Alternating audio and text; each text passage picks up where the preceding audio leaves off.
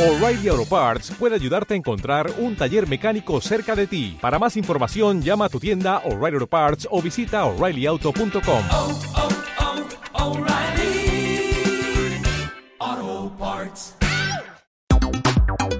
Oye, ya tenemos entonces a nuestro primer invitado, el diputado Gonzalo Inter, está esta mañana aquí en La Voz de los que Sobran. Bienvenido a La Voz de los que Sobran, diputado. Hola, ¿qué tal? Hola. ¿Me escuchan? Sí, Hola, lo escuchamos bien. ¿Cómo ¿Escuchan está? bien? ¿Tanto tiempo que no lo veíamos? Así es, desde, desde antes del plebiscito. ¡Chu! Era, era mejor, era mejor ese país, pero Justo estábamos leyendo algunas cosas que tenían que ver la columna de Contardo que, que da, o sea, es muy similar a lo que estábamos conversando que tiene que ver con el proceso constituyente y cómo parece que algunos quieren crearlo como si no hubiese pasado nada el, el- en octubre de 2019, en todos estos años, digamos, como que nadie quería cambios. Todo, todo lo que pasó antes fue pura delincuencia, ¿no? mm, sí.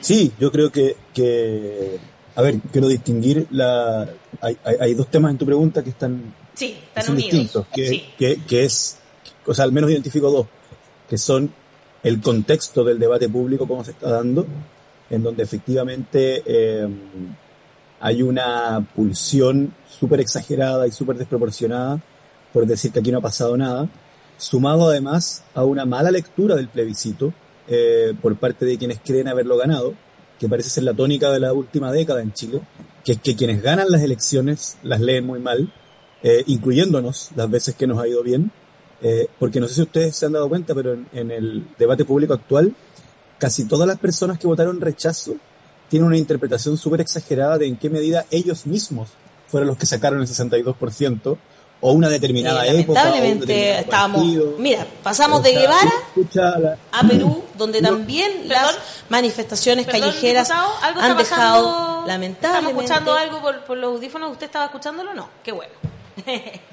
Ahora sí. Conversar Eh, con el ex. la conversación con socialismo democrático, por ejemplo. Claro. que, que ellos interpretan que el 62% significa como no sé, no quiero hablar por ellos, pero, pero, pero una sobreinterpretación absoluta y eh, básicamente todas las interpretaciones que se están planteando en el debate público, que yo llamo desproporcionadas, hacen imposible creer que pueda haber ocurrido el estallido social.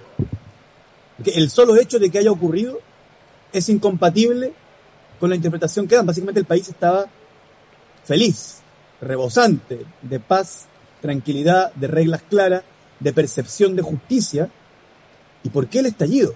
Entonces, de alguna forma se vuelve a, a- a una versión intermedia de la teoría conspirativa de que Maduro le pagaba a, los a, Claro. a los manifestantes, o que el pop coreano, qué sé yo, ¿cierto? Esta idea de no puede ser espontáneo, eh, que en realidad es bien impresionante, pero fue espontáneo tiene que ver con cómo es el carácter de Chile eh, actual. Y lo que hacen finalmente es que dicen, claro, como ya no existe, eh, qué sé yo, todos los movimientos sociales, eh, no, no es que no existan los movimientos sociales, no existen muchos de los movimientos que surgieron al calor del estallido, no pueden echarles la culpa, entonces agarran una teoría intermedia, que es agarrar a los partidos políticos que sí existen y que siguen siendo sus adversarios en la conquista del poder, que es lo que hace todo partido político, eh, y les echan la culpa del estallido como si hubiese sido un programa, una política pública. Sí. Como que a prueba de dignidad hubiese tenido un programa que dijera, mire, tenemos un plan que consiste en que durante unos tres meses, eh, digamos, existen estas manifestaciones, salen esta cantidad de gentería, con estas quemas de determinados, que es obviamente una interpretación francamente ridícula. De hecho, es tal su, su, su, su pulsión por convertir al estallido social en una política pública, que algo que se ve mucho, yo todavía, todavía uso Twitter, eh, que no sé si han visto que comparan así como cifras de, de- de desempleo desde el estallido social. Pero, pero si el estallido social no es una política pública de empleo, ¿por qué, por, por qué haces ese cruce? Diputado, El estallido social no, no gobernaba, no sé, Eh, eh, no puede gobernar un estallido. no, tiene, tiene, tiene toda la razón, diputado, y de hecho, bueno, pero, pero, pero, pero ese estallido generó cosas bastante importantes como el famoso acuerdo por la paz firmado el 15 de noviembre que da eh, cabida a distintos plebiscitos que van estableciendo este proceso de la Convención Constituyente que termina el 4 de septiembre con el, el rechazo. Ahí hubo varios elementos y no quiero dejar pasar lo que usted acaba de mencionar respecto a quienes ganan las elecciones en Chile las leen mal, porque finalmente quizás ciertos aspectos triunfalistas a la hora de eh, observar todos los eh, momentos en que se fueron ganando espacios, eh, fue también vinculado a una mala lectura respecto a cómo se estaba eh, cómo estaban leyendo esas votaciones o cómo se estaban estableciendo esas elecciones. ¿Qué es lo que pasa con eso? Porque ahí hay varios, varias cosas que, que lamentablemente sí eh, primaron en, eh, quizás en la opinión pública, más allá de que yo creo que ah, también hay, hay, un, hay una cantidad de medios acá eh, que son, que eran efectivamente que tenían una, una idea y una identidad política, ideológica muy fuerte y que, eh, y que parece que no hay ningún interés en, cambiar eso, pero eso es otro tema, así que no lo voy a meter en esa parte. Pero, ¿qué es lo que pasa entonces con aquellos que, que ganan las elecciones y que leen mal las elecciones? Porque puede ser que ahí haya habido un, un elemento también a, considerar, ¿o no, diputado? Por supuesto. Eh, cuan- cuando, cuando mencioné lo de leer mal las elecciones, partí poniéndonos a nosotros como ejemplo. Por lo mismo aprovecho, Eh, ya que ya que lo hizo, claro. quiero, quiero Claro, recoger eh, ese guante. Aunque, aunque, aunque hay un mail, hay un tweet muy divertido de mi autoría, el día que, que se eligen a los, a los constituyentes, ¿Ya? y yo digo, si, si leemos esta elección tan mal como leyó Piñera su segunda elección, igual de mal nos va a ir. Y tenía razón, pues, diputado. Es de las pocas veces que me ha pasado. De las pocas veces que ha tenido razón, diputado, de las pocas veces que le ha pasado, que ha sido visionario, una especie de Yolanda Sultana. No, no, no tiendo a ser, no tiendo a ser visionario, pero, pero esa vez, esa vez creo que la chunté y a mí se me había olvidado. me- algún tuitero me lo, Se lo me recordó. sacó así, mira, como mira, eres, eres- eres- tú- eh, a- algo, Como algo Cassandra. Eh, a ver, quiero, quiero hacer dos distinciones. Primero, tú mencionaste los medios. La situación Sí. de los medios, hay mucha gente que tiende a minimizarla. Yo sé que en este tema no voy a ahondar porque ustedes hablan harto de esto eh, y tienen, una, tienen un diagnóstico más acabado o, con más herramientas que el mío. Pero les voy a poner un ejemplo súper concreto de cómo nuestras mentes también funcionan en- formateadas por los relatos que vamos consumiendo. Como los auditores lo saben, yo soy una persona súper oficialista, súper pro gobierno. eh, y hoy día la gente que a mí me rodea, que es súper pro gobierno, está eh, conmocionada celebrando una noticia que aparece en el diario La Tercera, que dice que bajó en un 40% la Ah, violencia sí. rural Claro. en la región de la Araucanía Sí, o en la macro zona sur. No, no, no tengo claro si cuáles provincias incluye, pero todos sabemos de qué estamos hablando. Ya. Pero la no- lo que están celebrando en el fondo, todos creen que es la baja de la violencia rural. Pero eso ya lo tendrían que haber sabido. Si las personas que lo están celebrando son las personas que, que están llevando a cabo día a día, que trabajan a jornada completa por bajar esa cifra. ¿Qué es lo que están celebrando entonces? ¿Por qué están celebrando hoy día? Y no ayer.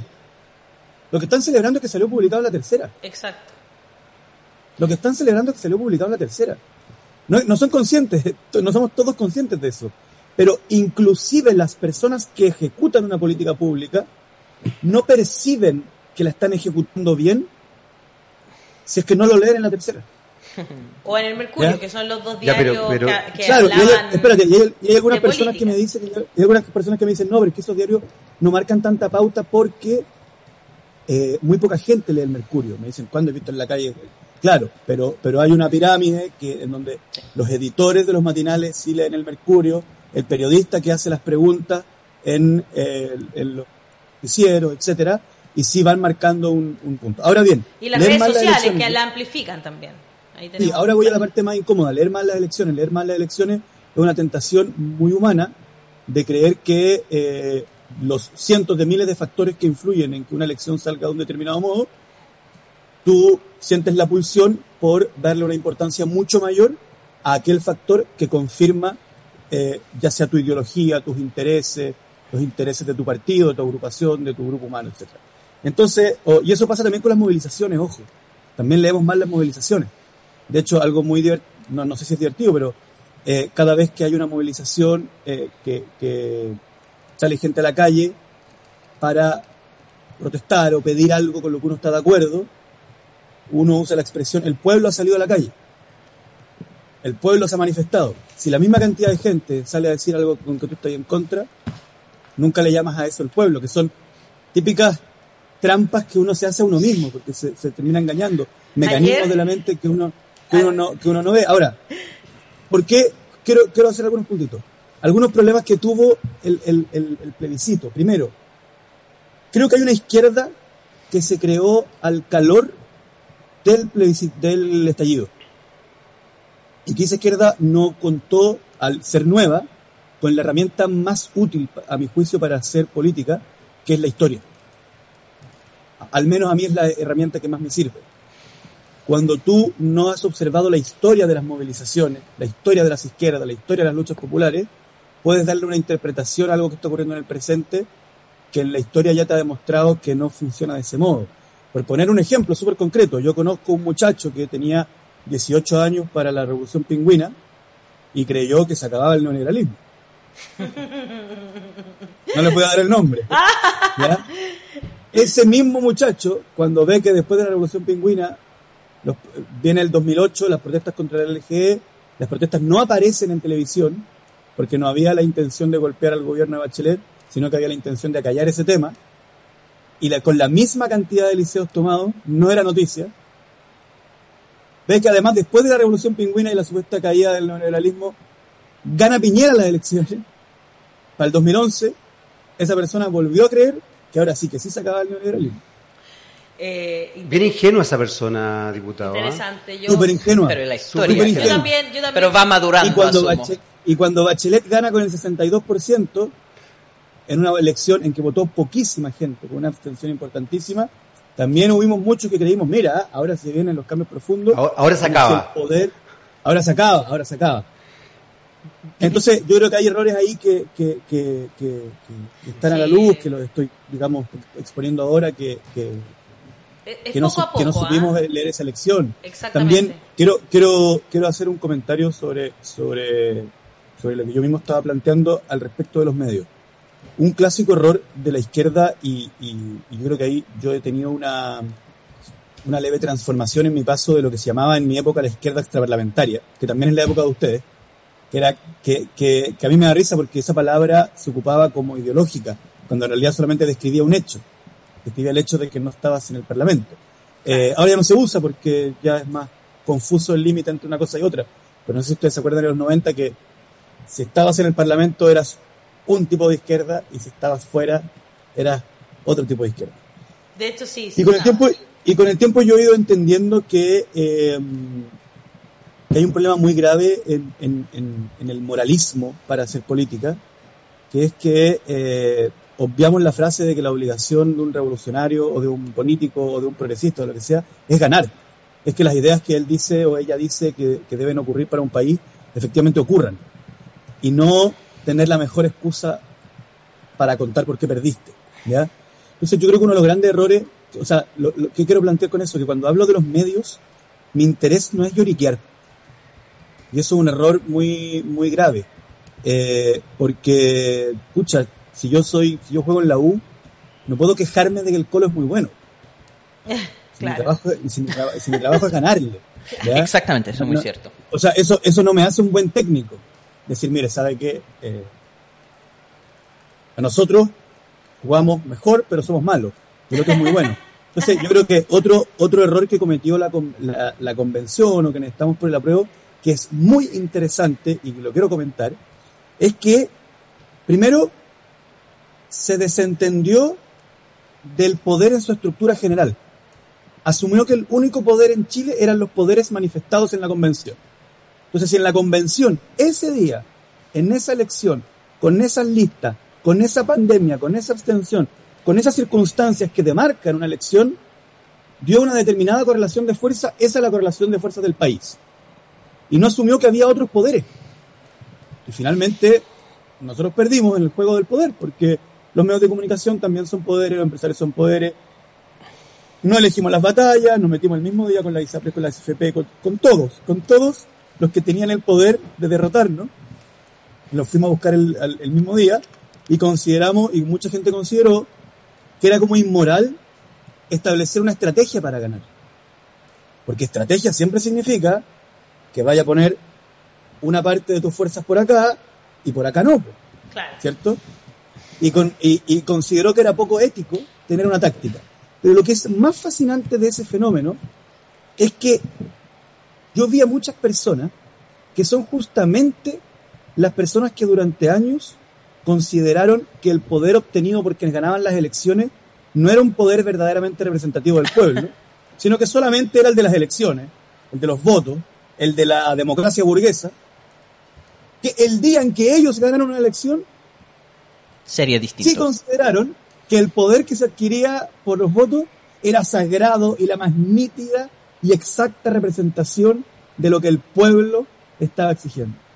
Entonces, gente que toda su vida había protestado en el- contra el Congreso, porque decía, ustedes congresistas no representan al pueblo, etcétera, solamente tienen voto, pasaron a decir, perdóneme, yo soy convencional constituyente por los votos. Y eso lo encuentro un fenómeno demasiado interesante de analizar sobre cómo, cómo se van generando culturalmente los, los, los movimientos sociales. Perdón que me haya extendido sobre, No, no, no. sobre cómo a los medios.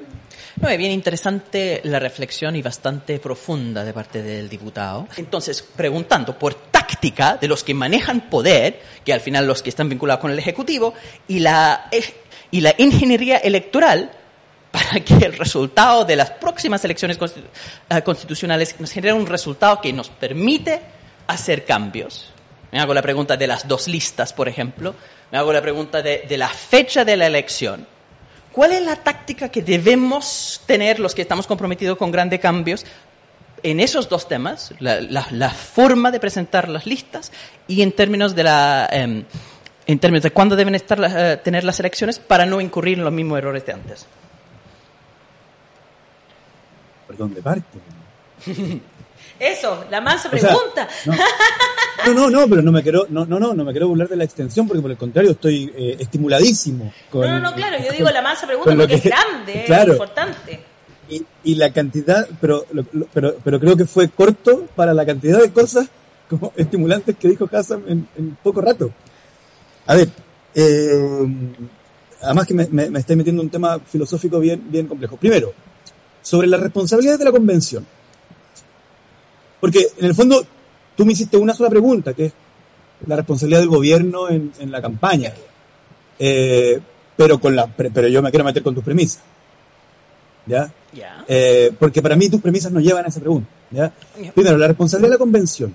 Yo sí creo que hay que, que, que, que culparnos a los, a los pro estallido, más que a los convencionales propiamente tal. ¿Ya? Eh, no, no, no, no, pro estallido no es la palabra. A los que creímos que el estallido tenía una cierta legitimidad en su demanda y que esa demanda, una de las formas de solucionarse era cambiando la constitución. Voy a ponerlo así. ¿ya? Eh, porque decir pro estallido alguien puede interpretar que soy como pro incendio, pro violencia y nada que ver, ¿ya? Eh, pero se entiende. Y ahí sí quiero hacer un punto exculpante de los convencionales. La situación del país en Chile, algo que llama mucho la atención es cómo el- los sentidos comunes, etcétera, están variando con una rapidez súper desproporcionada y que, y, que, y que es digna de análisis, ¿no? Cuando comenzó la convención, y esto lo he conversado con muchos convencionales, era muy difícil o prácticamente imposible que los convencionales de izquierda o de la lista del pueblo, ¿cierto? de movimientos sociales, etcétera, tuvieran esa moderación que hoy día se les pide para eh, poder haber llegado a cierto acuerdo, etcétera, porque quienes los sostenían allí no les estaban exigiendo eso, sino todo lo contrario. Y en la medida en, la, en que hubiesen tenido la moderación, que sus mismas audiencias estaban de acuerdo ya para el 3 de septiembre en la noche, lo hubiesen funado en redes sociales si es que la adquirían el 5 de julio en la mañana. Y eso tiene que ver con, con, movimientos del, pensamiento en general y cómo una sensación del estallido también fue bajando, o más bien yo diría que se fue canalizando, racionalizando, masticando, ¿ya? Y que cuando comenzó la convención todavía no estaba masticada. Cómo se transforma políticamente una sensación. cómo se transforma en artículos una sensación, porque una sensación es una sensación, no es un artículo de una constitución, ¿ya? Eh, y ahí yo, yo razón a ciertos convencionales que me dicen, la misma gente que hoy día me dice, puta, pero cómo se fueron al chancho con ciertas declaraciones o cosas, esa gente me hubiese funado si es que no hacía esas declaraciones. Entonces, había una situación muy, muy, muy complicada. Sobre los independientes, yo no comparto la, la premisa de, de, de Hassan de que, a ver, ¿qué significa? Cuando decimos que una persona es independiente en política, estamos diciendo muy poco sobre esa persona. O sea, si tú me dices, mira, Juan es independiente, la información que me estás entregando de Juan respecto a su desempeño político es casi nula. Y yo necesito saber, cuando elijo a alguien, cómo va a responder en función de aquello para la cual lo elegí. Supuestamente, digamos, porque hay otros que se han vuelto la chaqueta entre medio, pero bueno. Claro, pero si yo te elijo para una convención constitucional, yo necesito saber cuáles son tus posiciones constitucionales más o menos. por supuesto. De hecho, ahí, ahí pasa a darme lo mismo tu, tu equipo de fútbol, inclusive tu edad podría darme lo mismo. Eh, pero eh, yo creo que yo soy una persona que cree en los partidos, usted muy bien lo sabe. Y creo en los partidos justamente porque son el espacio en donde las distintas personas que creemos en cosas para la política estamos dispuestos a coordinarnos colectivamente y por lo tanto son a mi juicio la forma más eficiente que se ha inventado para crear tácticas y estrategias. Claro. Por Porque ahora si no no- hay otra, digamos. Tení, tení, mira, hay una crítica clásica que no la voy a repetir porque yo creo que ya estamos todos como cansados de escucharla, que es esta idea de que las distintas personas que fueron por una sola causa no podían hacerse parte de ningún acuerdo ni ninguna táctica porque tenían una causa.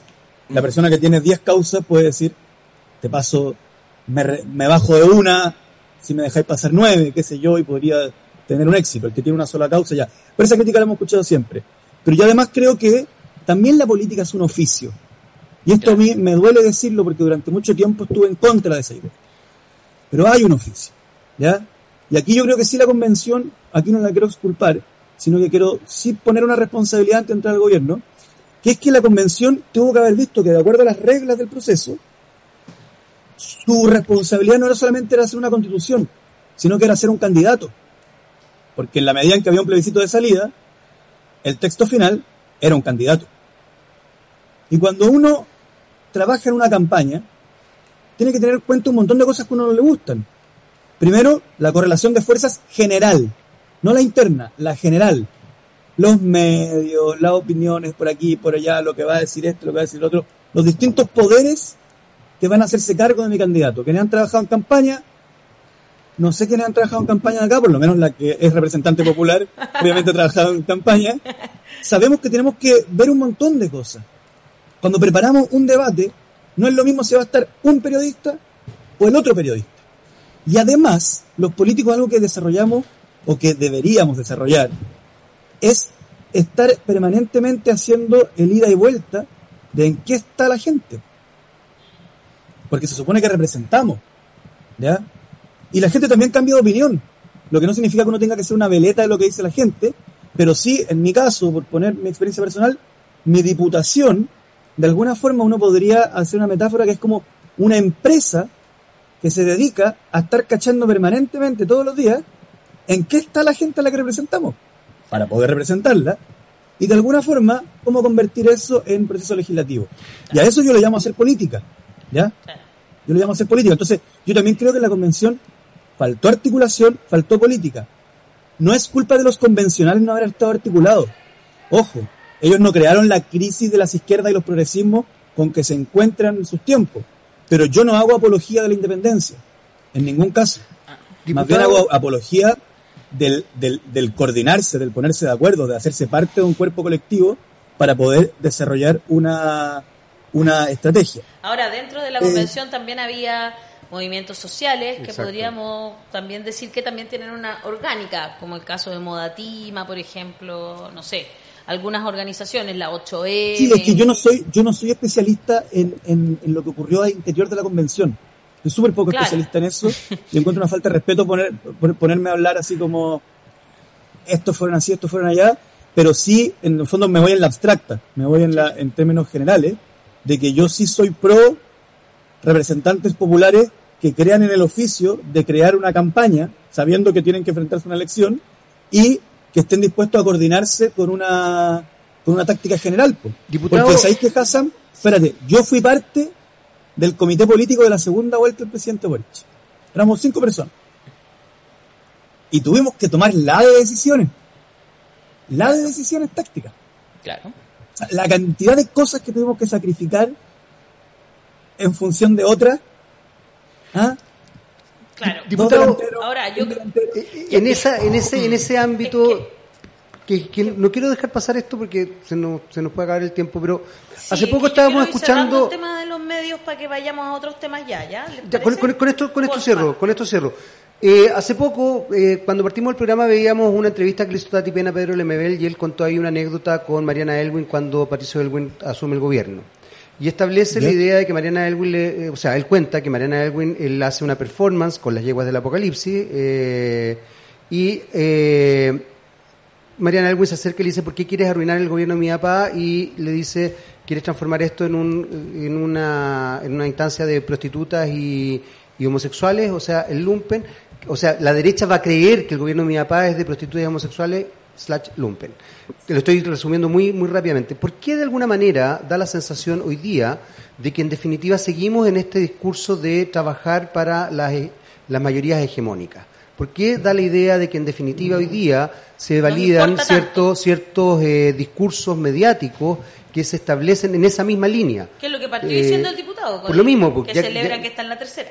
Ex- Exactamente, llama la atención que finalmente pareciera ser que un gobierno eh, progresista finalmente está trabajando para no pisarle los callos a aquello que queremos cambiar y que tiene que ver con los relatos, los relatos sociales. Obvio, Porque efectivamente hay una instancia mediática, y con esto ya le doy la palabra a usted, diputado, hay una instancia mediática que crea una realidad, realidad que además extrañamente hoy día está más parecida a los 90 que nunca, está más parecida a Elwin que nunca, y hay una realidad que vivimos todos los que andamos en transporte público, que estamos en FONASA, que funcionamos con X cosas, no me voy a meter en el tema de la educación porque mis hijos estudiaron en colegio privado, así que hasta ahí puedo llegar con mi ejemplo.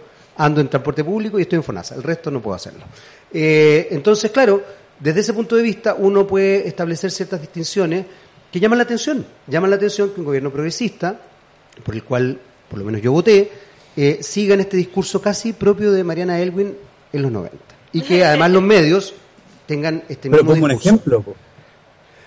Porque Por es que- ejemplo, es que- es por- que- voy, voy, voy con ejemplos, diputado. Tu voy con pregunta con un ejemplo muy concreto. Voy con ejemplos concretos. Eh, estatua de Patricio Elwin, por ejemplo. Indultos. Indultos. Eh, indultos, ojo, yo estoy de acuerdo con los indultos, pero estoy en desacuerdo con los momentos en que se indultó o con la estrategia que se desarrolló para los indultos y cómo se ha puesto el tema en la prensa. No Eh, el- la no existencia de canal público, cuando hoy día el gobierno tiene toda, toda la potestad para desarrollar. Con esto no estoy diciendo que quiero que parta Televisión Nacional con la Internacional, estoy diciendo simplemente que se, se haga una estrategia inteligente.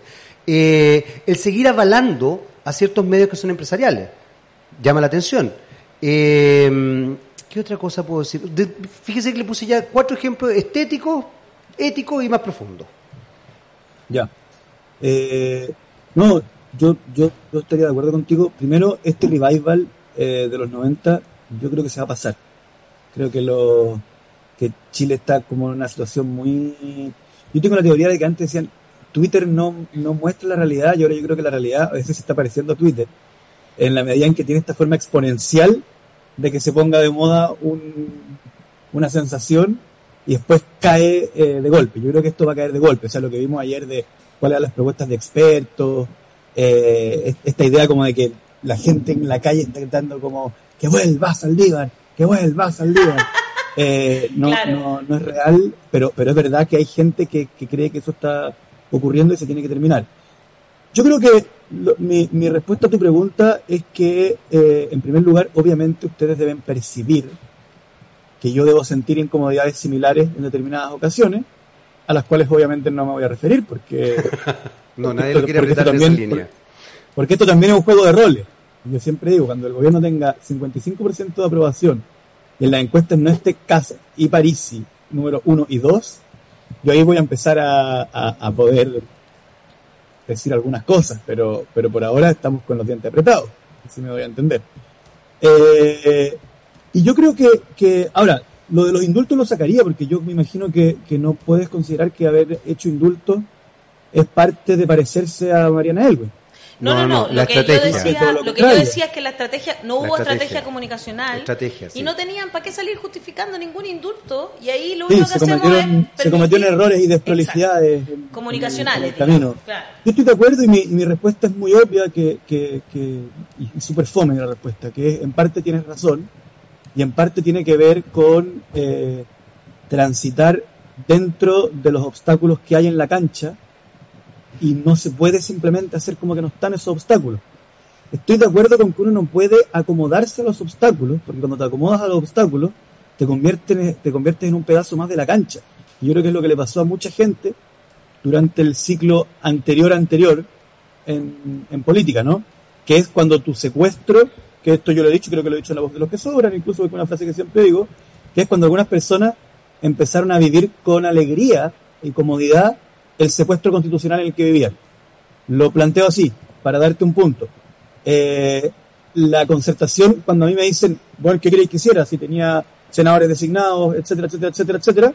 En realidad en esa discusión, cuando me muestran las condiciones en las que estaban, me ganan, porque los argumentos son bastante fuertes de que no se podía hacer más. El punto es cuando uno empieza a sospechar que se cuelan en la, en la misma coalición determinadas personas que están cómodas con ese secuestro constitucional. ¿Ya? Y yo estoy de acuerdo contigo con que eh, cuando una fuerza política empieza a echarle siempre la culpa al empedrado, se transforma en el empedrado. Sí. No sé si me doy a entender. Y creo que nosotros corremos ese peligro, sin lugar a dudas. Sin Sí. lugar a dudas. Yo- yo Pero tampoco, Jaime, podemos hacer como que el empedrado no existe No, yo estoy de acuerdo, ojo, yo y decir, y decir, y decir, yo voy a cruzar la calle y no tengo por qué rendirle pleitesía a los camiones que pasan. Bueno, que los camiones es un pésimo ejemplo porque, porque se enreda con... Porque la metáfora se enreda O, con- o un ejemplo bastante bueno, en realidad. Yo creo que es un muy buen ejemplo, No, diputado. es, es mal ejemplo porque es y freudiano se excelente. Y hay que separarlas, ¿ya? Eh, es, es como que yo dijera, voy a cruzar la calle y no ten- ese auto no tiene, por- no tiene derecho a impedir que yo cruce la calle, pero en la realidad, si yo cruzo la calle sin mirar, bueno, efectivamente me atropellan. Pero estoy de acuerdo contigo con que uno corre el riesgo a que uno puede decir, ah, ya sé que como había autos, yo no voy a cruzar nunca la calle. Y nunca más ni siquiera miraste si venían los autos, ni siquiera intentaste asomar la nariz en la carretera porque en realidad estáis súper cómodo sin cruzar la calle. Y a Creo propósito que- de, mm, de- del tema que tiene que ver con los poderosos. Va- vamos de frente a la pregunta, yo quiero ir así ya, la voy a hacer al tiro. ¿Usted cree que deberían salvar a las ISAPRES o no? No. Pero eh, creo que como todo, yo no soy especialista en este tema, pero sí creo que hay que tomárselo muy en serio. Y que eh, lo voy a plantear así. Yo, todo lo, todo lo que he dicho sobre este tema dista mucho de lo que yo hubiese dicho cuando era un ciudadano tuitero. Y ahí yo sí creo en el juego de roles. Y creo que el rol del MBL en el gobierno de Elwin era un rol distinto al de Elwin. ¿Ya? Eh, si estamos a puertas de una situación muy crítica como la que viene yo soy un diputado de gobierno, yo me lo tengo que tomar muy en serio. Porque aquí eh, puede, a ver, se puede terminar dando paso a una estafa y también puede morir gente. En los dos extremos de, O de sea, las posibilidades más o no, menos de no. acción que hay. Una cosa ¿Ya? es no salvar a las ISAPRES, otra cosa es dejar a la deriva a los más de 3 millones Es de que personas claro, que a, están la- en a- ISAPRES. a lo que voy es que si yo dijera mi rol en esta crisis es tuitear, ah, ahora les gusta el Estado, po. ah, ahora son Ese es mi socialistas. rol, no se preocupe, yo lo voy a seguir Nada más. Yo, no hago nada más. Yo no hago nada más. Puede morir gente. Pero a ¿cuál no es su posición, pagan- diputado, entonces? ¿Cómo? ¿Cuál es su ¿Cómo? posición entonces, diputado? No, eh, mi posición en primer lugar es que eh, creo, creo, creo que hay que en esta conversación distinguir la posición general que uno tiene de la posición sobre cómo se resuelve una determinada coyuntura. Yo soy una persona que no está a favor de los seguros privados, y mucho menos cuando tienen un carácter obligatorio, que es la anomalía del sistema chileno. Porque hay mucha gente que dice, no, pero es que en otros países existen los seguros privados. Claro, pero son complementarios al, al fragmento de seguridad social. El típico caso que se pone en Inglaterra, efectivamente hoy día el 24%, que, que Inglaterra es un caso muy paradigmático, perdón que me extienda, porque la izquierda lo plantea para decir todos tienen seguro único y la derecha lo plantea para decir mentira, casi el 30% de los ingleses paga seguro privado. Claro. La diferencia es que ese Pero seguro no es privado parte del, del sistema no, público. Entonces, el- no es parte de la cotización obligatoria. Exacto. Yo estoy en contra del sistema de ISAPRE, ¿ya? Eh, y me encantaría que se acabara, y me encantaría que hubiera una reforma para que se acabara. Pero Jaime, también estoy en contra de eh, los tumores en la columna. Y si alguien me dice, mira, tengo un tumor en la columna, no lo agarro con un bat de béisbol hasta que se le muera el tumor. Sino que hago un Ya, sistema la, de la- quimioterapia. te- la teoría, extremo. No, no, hago un sistema de quimioterapia. Por supuesto, la, la teoría está clarísimo, diputado. Yo creo que todos sabemos de dónde queremos transitar, pero la pregunta es mucho más específica. ¿Qué pasa en este momento que el jefe de los gremios de ISAPRE están diciendo que están supuestamente en quiebra, están pidiendo un rescate de parte del gobierno? Eh, y no se ha conversado acerca de los límites que se ponen, porque rescatar, ¿qué? A los que están adentro de las ISAPRES ah, implica ponerlo en una administración separada, pasar plata directamente a las ISAPRES, permitir que las ISAPRES suban sus planes? ¿Cu- ¿Cuál es la, la línea No, en términos de lo que no, están dispuestos no. a dejar? No, o sea, a ver, en más libertad para las ISAPRES, porque además, ojo, que la semana pasada nos estaban diciendo que el gobierno se metía con el, con el Poder Judicial, y ahora están pidiendo que el gobierno se meta con un fallo del Poder Judicial. No, en ningún caso creo que la, que la salida de esta crisis pase por más libertad para la ISAP. En ningún caso. ¿Ya? En ningún caso.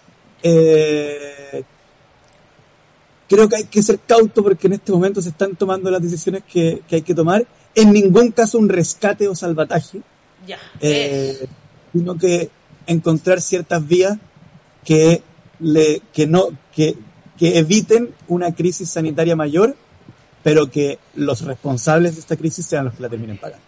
Y los responsables son la ISAPRE, ojo. La voz de las mujeres. Un aplauso para las mujeres y nuestras voces que se escuchan habitualmente.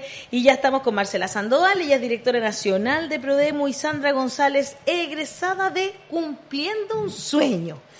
Eh, yo quiero saber de qué se trata este, este plan, este, este programa. Mi querida Ale, Marcela, qué ¿cómo estás? ahora. Hace tiempo que no nos veíamos. Sí, porque teníamos el, el plan, vamos rotando Sandra y han venido como distintos trabajadores y trabajadoras de Prodemo a contar algunas cosas que hemos estado haciendo respecto a la norma de conciliación laboral. Vinieron también a contar de otros de otros programas de, de Prodemo hace poquito, entonces me había ausentado. Así que súper bien volver, además, un panel de mujeres ¿Ah, en sí? este Pues nos programa. quedamos las tres solitas. Sí, bueno, el programa Cumpliendo un Sueño es un programa que, que tiene ya un par de años y nosotros le estamos dando continuidad, lo vamos a fortalecer. Y es bien importante porque tiene que ver con la nivelación de estudios. Mujeres que llegaron a enseñanza básica, eh, digamos octavo básico, y no pudieron cumplir por distintas razones el sistema educativo de enseñanza media y tuvieron que desertar. En general las razones que se dan tienen que ver obviamente con el tema de los cuidados, con, con, la- con los roles, digamos, que tienen que ver y las cargas en, en la casa. Y, y eso muchas veces significa tomar decisiones difíciles en ese ciclo de la vida. Y hace poquito eh, me tocó estar en una ceremonia de egreso en que estaba Sandra y ella fue la- quien dio el discurso de su promoción de egreso cerca de 8.000 o un poco más de 8.000 mujeres Guau. em, en todo el país eh, participan de este programa que contamos con la Alianza de Banco Santander y una ONG que se llama Neighbors. Perfecto. Eh, es interesante lo que estamos conversando porque además la pandemia dejó más gente, yo creo, fuera del sistema Educacional. educacional, ¿no? Entonces es súper importante lo que estamos conversando. Cuéntanos, Sandra, cómo fue tu, Mi no sé, tu- experiencia. tu experiencia, las ganas de entrar, de terminar. A ver, lo que pasa es lo siguiente, yo deserté porque en, en realidad me embaracé, ¿Ya? me dediqué a ser mamá, Claro. porque vino uno, después vino el segundo, y eran muy pegaditos, entonces me quedé, o sea, me dejé estar en el sentido de que, ay, primero mi hijo, mi hijo, mi hijo, y no estudié. Pero, eh, en ¿Hasta qué curso llegaste? Hasta segundo medio. Perfecto. Eh, en Prodemo me dieron la oportunidad y la acepté. Encuentro que fue genial porque fue online. Mis hijas ya eran... Ya están grandes, ya. Y son profesionales. Y a una de ellas se le ocurre tener un bebé. Ya. Pero ella es viejita, tiene 30 años ya. ya es viejita. Sí. es que no, no es mamita joven, ya es profesional. Entonces, eh, me quedé cuidando a mi nieta. Y el amor más grande que he tenido es mi guagua. Entonces me dediqué a cuidarla y mientras la cuidaba encontré este programa que fue pero certero para mí.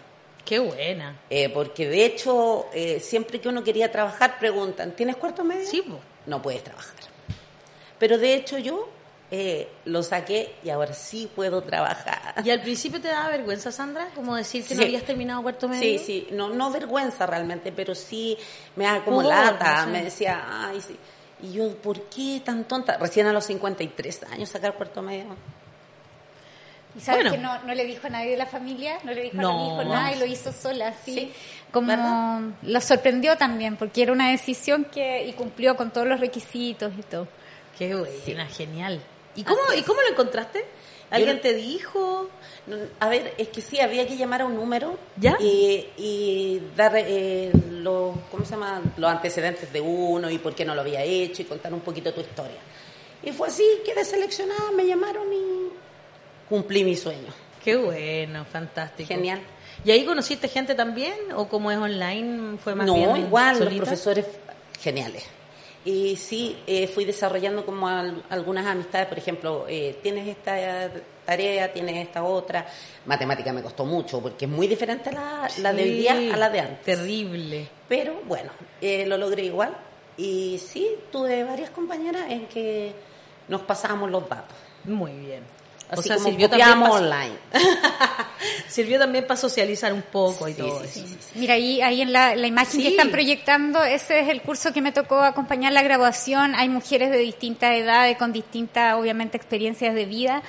Pero la mayoría eh, la- de las historias detrás de quienes desertan, digamos, a, eh, a temprana edad, tiene que ver, por lo menos en, en- en- las, participantes de estos programas, eh, con temas de cuidado, con temas que a veces tienen que salir a trabajar tempranamente eh, y, a- y acceder a empleos precarios, porque obviamente Claro. en ese momento de la vida y sin, sin mayores estudios es a, a lo que se exponen.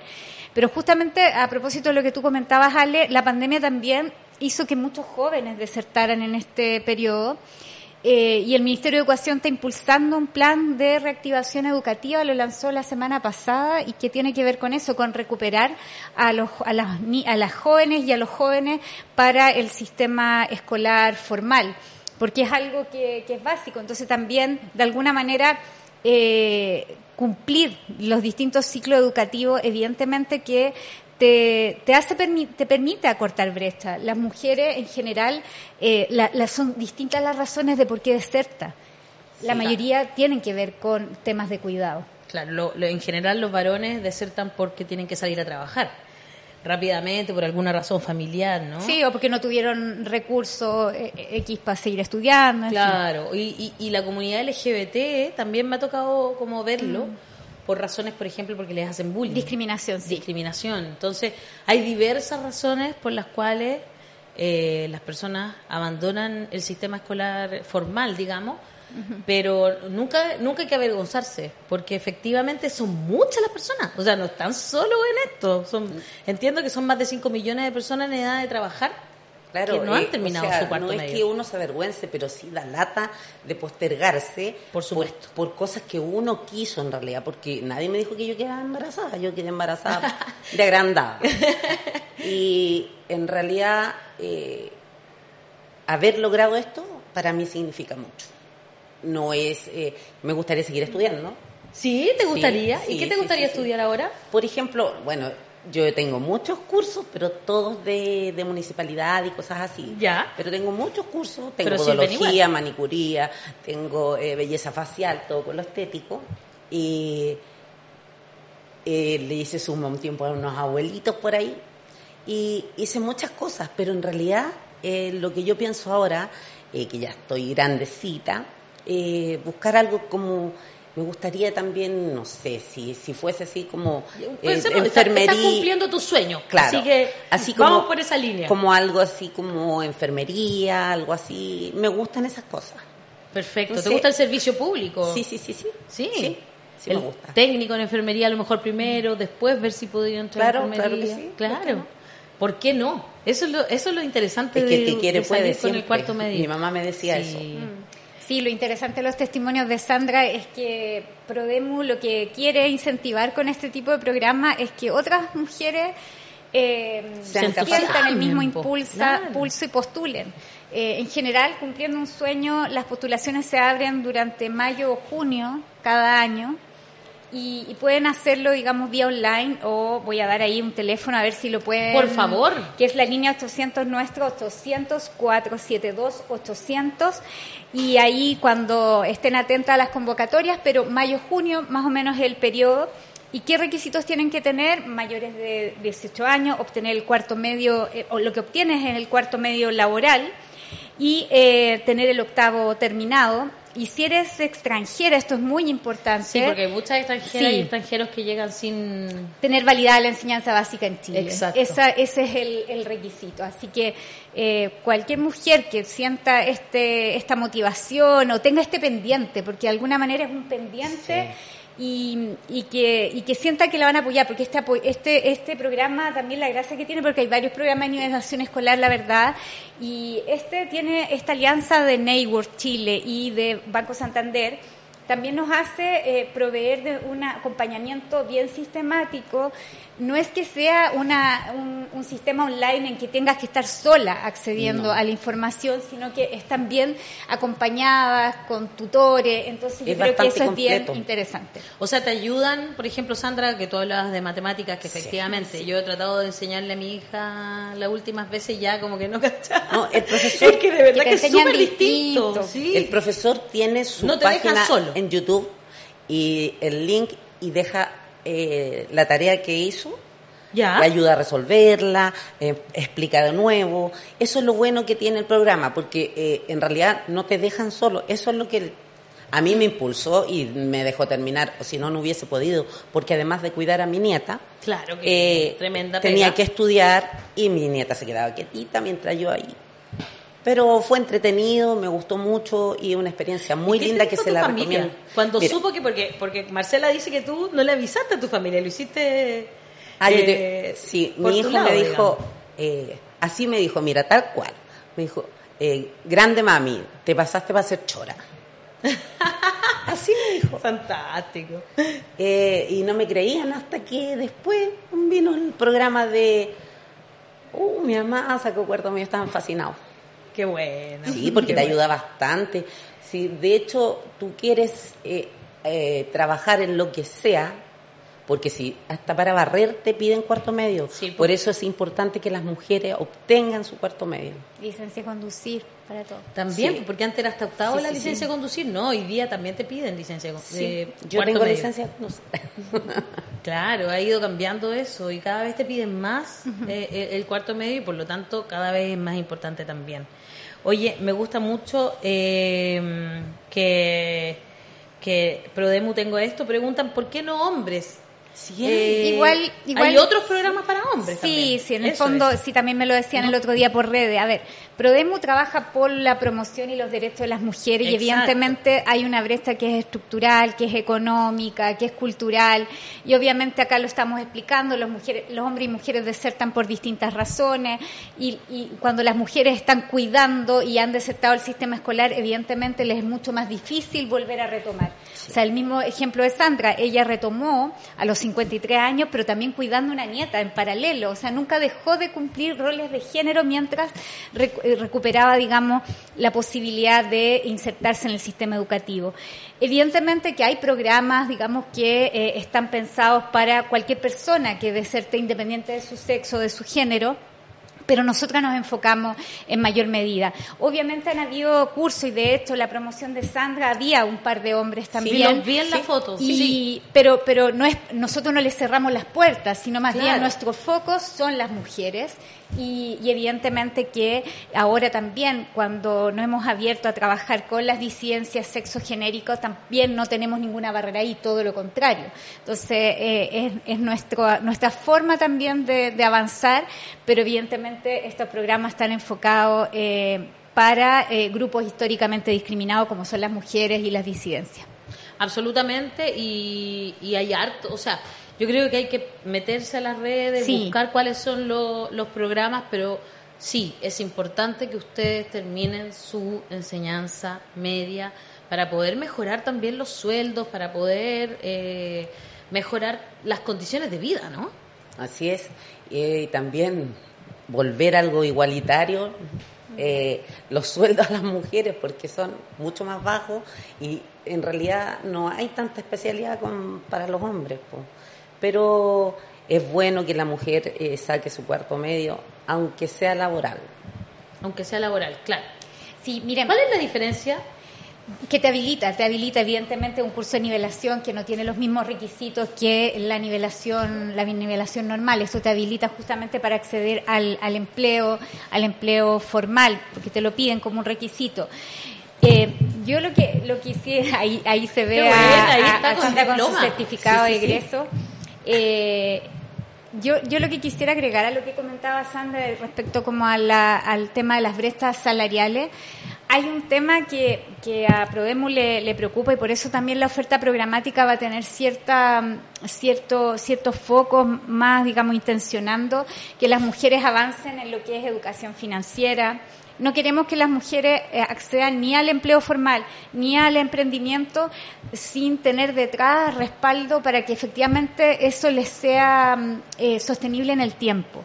Y es por eso que eh, la semana pasada eh, revitalizamos una alianza que tenía eh, históricamente Prodemu con el Banco Estado Ya. y firmamos con su presidenta, que es una es la primera presidenta, Jessica López, la primera presidenta en asumir Wow. en la historia del Banco Estado, para que, para que se den cuenta. Que- Eso, la importancia que tiene. Sí, y ella eh, está Mujer. impulsando políticas Claro. de género al interior de la institución.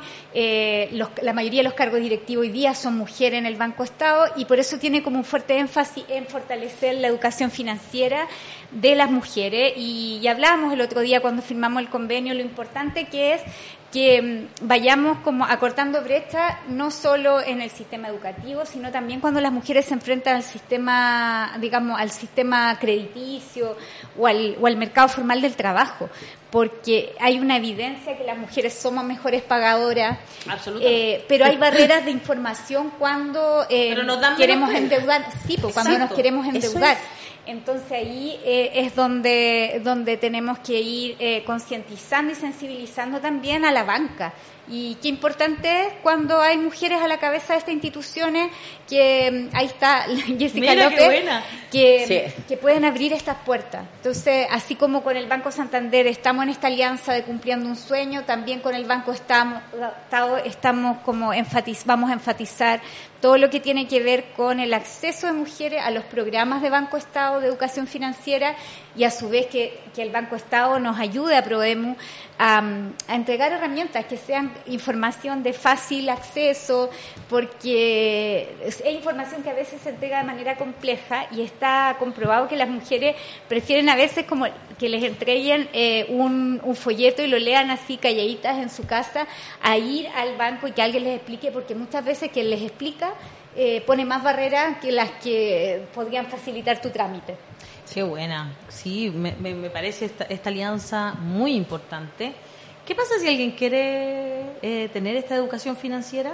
Vamos a anunciar algunos programas. Este Ya. año tenemos varios programas de autonomía económica. Estén atentos como desde, Eso. yo diría desde marzo, porque estamos como en periodo de justamente de organización interna y en marzo vamos a salir fuerte a difundir los programas este año. Vamos a tener va- las ferias nuestras, que eran como las ferias de emprendimiento para visibilizar a las emprendedoras, se van a llamar Bazar Prodemu para darle un sello que tenga que ver también como con la particularidad de lo que son los emprendimientos de mujeres y también vamos a tener como una novedad ferias para difundir a organizaciones de mujeres y colectivos de la disidencia. Entonces estén atentas porque esas ferias solo van a tener el- la intención de difundir eh, y otorgarles el espacio para que puedan hablar en comunidad, para que puedan mostrar su folletería en plazas o en otros lugares.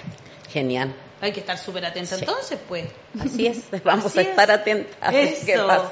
Ahí está, mira, cómo ser parte de las expoferias de Prodemo. Nuestras ferias son espacios de comercialización que eh, organizamos preferentemente para las mujeres que han participado en nuestros talleres durante el año en curso o en años anteriores. Y ahí estamos viendo uno de los tantos ejemplos de lo que encontramos en las ferias que organiza Prodemo a lo largo de todo Chile. A todo Eso Chile. es Eso es súper importante. importante. Sí.